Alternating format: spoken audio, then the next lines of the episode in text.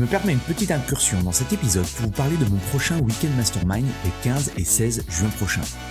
Mon Weekend Mastermind, c'est quoi? C'est un événement unique en petit comité où je travaille avec une vingtaine de personal trainers, de propriétaires de studios, de box sur la croissance de leur business et l'augmentation de leur chiffre d'affaires. Deux jours en immersion complète pour vous partager de nouvelles stratégies marketing ou brainstormer avec d'autres professionnels et impacter positivement votre mindset et vos revenus. Vous repartirez de ces deux jours avec une motivation décuplée et un plan d'action en 90 jours.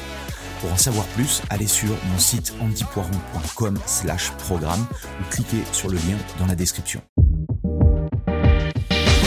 c'est un peu la rupture parce que, enfin, la douche froide, on utilise ce mot-là plutôt, parce que, en fait, vers la fin de la formation, Let's Go, puis les autres grosses chaînes, hein, c'est pas pour lancer la pierre, c'était la suite logique du marché en Suisse, on en retard sur la France. Les grosses chaînes vont commencer à dominer le marché, puis en fait, les, les salaires des employés vont se péter la gueule. Avant, là, on était correctement payé, là, on est vraiment maintenant euh, un peu sous-payé, quoi.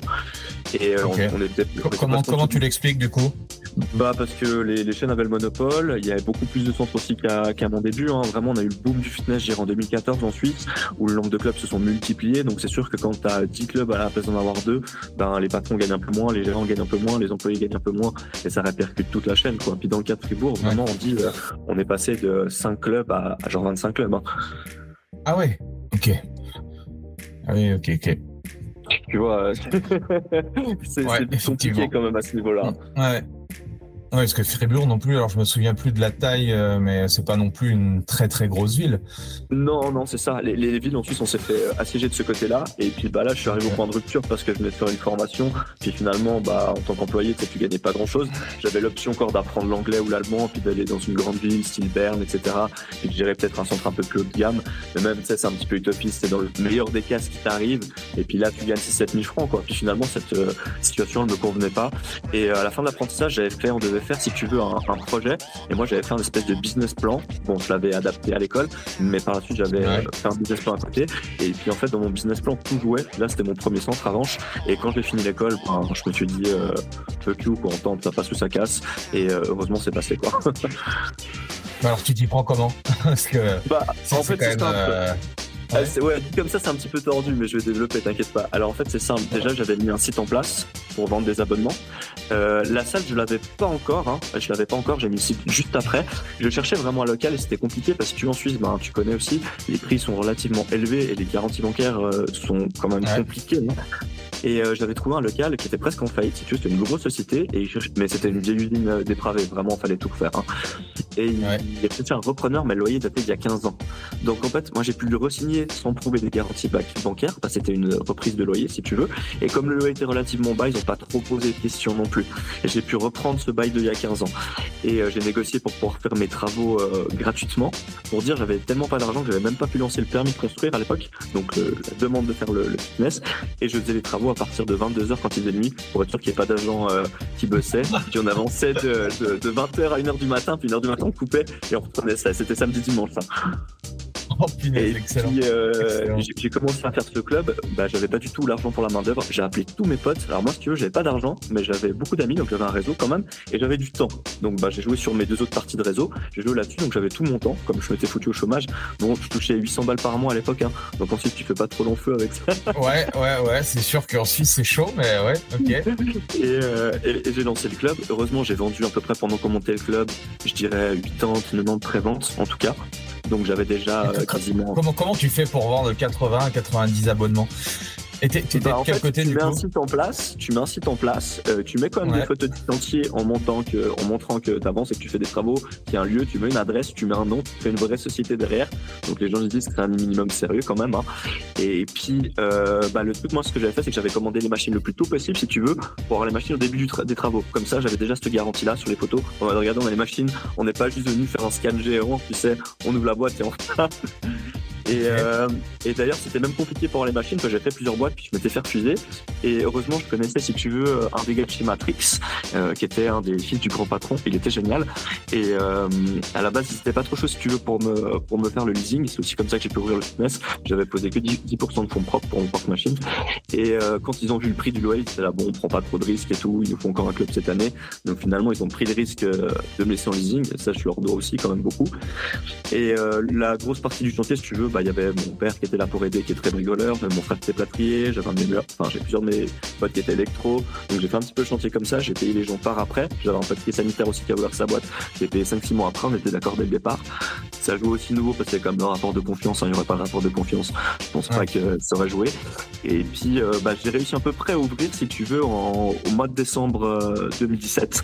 Euh, euh, et là, heureusement, j'ai de la chance, j'ai fait les portes ouvertes, j'ai encore fait à peu près 200 inscrits en 3 jours. Et après, j'ai ouvert par la suite et au bout de 6 semaines, j'étais déjà à 600 clients, si tu veux. Donc, ça m'a permis de terminer le fitness parce qu'il me manquait genre du PVC, c'est des parties de sol, il y avait de l'éclairage qui n'avait pas été installé, il manquait encore plein de trucs, si tu veux. Puis j'avais la problématique d'où j'ai de la croissance tirée avec le club, donc j'ai une forte demande. Et de l'autre côté, niveau matériel, je suis même pas. Donc il faut que je réinvestisse au matériel pour suivre la croissance. Et en plus, je devais combler à peu près 170 000 francs de trou. Donc j'avais 170 000 plus de leasing ouvert, tu vois. Donc c'était quand même un peu chaud. Et la première année, j'ai dû quand même euh, serrer la ceinture, tu vois, pour euh, payer les trous et faire de l'investissement. Et puis fin de la première année, ben tout était joué, on tournait déjà presque à, à 1000 clients. Et puis j'avais pu engager une petite équipe pour m'aider quand même. Et, euh, et ça allait mieux, quoi. Mais la première année, c'était vraiment pas facile, ouais.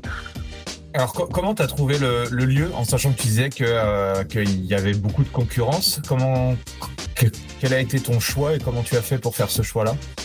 Alors écoute, là j'ai encore ce problème actuellement. Trouver des locales en Suisse, je pense que c'est la tâche finalement la plus difficile. Trouver un local bien placé puis un prix correct, c'est vraiment le challenge. Si tu arrives à faire ça, tu as déjà fait, je dirais, en tout cas 50% du chemin. Euh, moi, ce que je faisais, bien sûr, bah, comme tout le monde, j'ai tous les sites, mais ça, ça suffit pas. Euh, J'allais sur le loco avant, tu le registre foncier, puis je regardais en fait zone par zone pour regarder à qui appartenait le registre foncier. Et après, j'avais le, j'avais payé un abonnement pour le, les, le, logiciel des poursuites, si tu veux. T'as as un logiciel où même quand t'as pas de poursuite, tu peux trouver l'adresse et le numéro de téléphone des gens. en fait, c'est très utile si tu veux trouver quelqu'un. Et du coup, après, je tapais les noms que j'avais sur le registre foncier ou les sociétés sur le document des poursuites. J'arrivais à avoir le numéro. Ou des fois, j'allais sur place. Et euh, là, c'est en allant sur place, en fait, qu'un jour, j'ai croisé un employé. L'employé m'a donné le numéro du patron, puis j'appelé le patron, et le patron m'a expliqué la situation, quoi. Mais en gros, si t'allais pas sur place, si tu pas à toutes les portes, c'était impossible de le trouver, quoi, celui-là. Mhm. Ouais, donc euh, non, mais ça prouve bien que euh, il faut euh, faut enfoncer les portes, il faut pas avoir peur, voilà, de, de, rencontrer les gens et puis de numéro de téléphone en numéro de téléphone, tu peux tu peux trouver effectivement une la perle rare, quoi. Bah e-, effectivement maintenant euh, si t'as des fonds c'est un petit peu moins dur mais faut pas négocier que ça va pas beaucoup t'avantager parce que le gars qui recherche il sera quand même plus gagnant que toi. Mais si t'as des fonds c'est mhm. sûr que t'as des garanties financières et tout tu peux quand même plus négocier plus trouver des, des locaux et tout. Mais maintenant pour se lancer le problème c'est qu'il faut vraiment trouver un local à bas prix. Donc pour trouver ce local à bas prix bah là tu vas être obligé de foncer des portes toi. Parce que là pour, pour démarrer t'as eu besoin de combien sur le premier club? Enfin t'avais le budget Alors moi, combien? Écoute, j'avais euh, à peu près 20, entre 25 et 30 000 balles à l'époque. J'avais économisé ça, sur 5 ans, si tu veux, donc c'est pas grand chose. Mais après, c'était compliqué, tu vois. J'étais étudiant, j'ai un petit peu comme je pouvais, quoi. Je faisais du personal training au black, ce genre de choses pour pouvoir économiser. Et puis, euh, par la suite, bah, forcément, il manquait beaucoup d'argent. Donc, il y a la prévente qui m'a aidé, tu vois. Ça m'a fait déjà presque 70 000 francs, euh, donc c'est assez vite. Et puis il me manquait encore un peu d'argent. Honnêtement, j'avais fait un, j'avais fait plein de crédits en banque, puis tout le monde se foutait de la gueule. Tout le monde se foutait de ma gueule littéralement.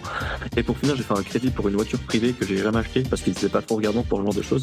Et euh, j'ai investi dans le club et j'ai remboursé la ah, voiture au, plus vite pour pas me faire défoncer la gueule, tu vois, par une agence de, de crédit ou de leasing. Heureusement, c'est passé. Bon, je pense que les gars ils sont doutés un petit peu que c'était pas pour ça, tu sais, mais en Suisse, tant que tu réclames pas euh, 70 80 000 francs, les gens sont pas très regardants euh, sur les prêts, quoi.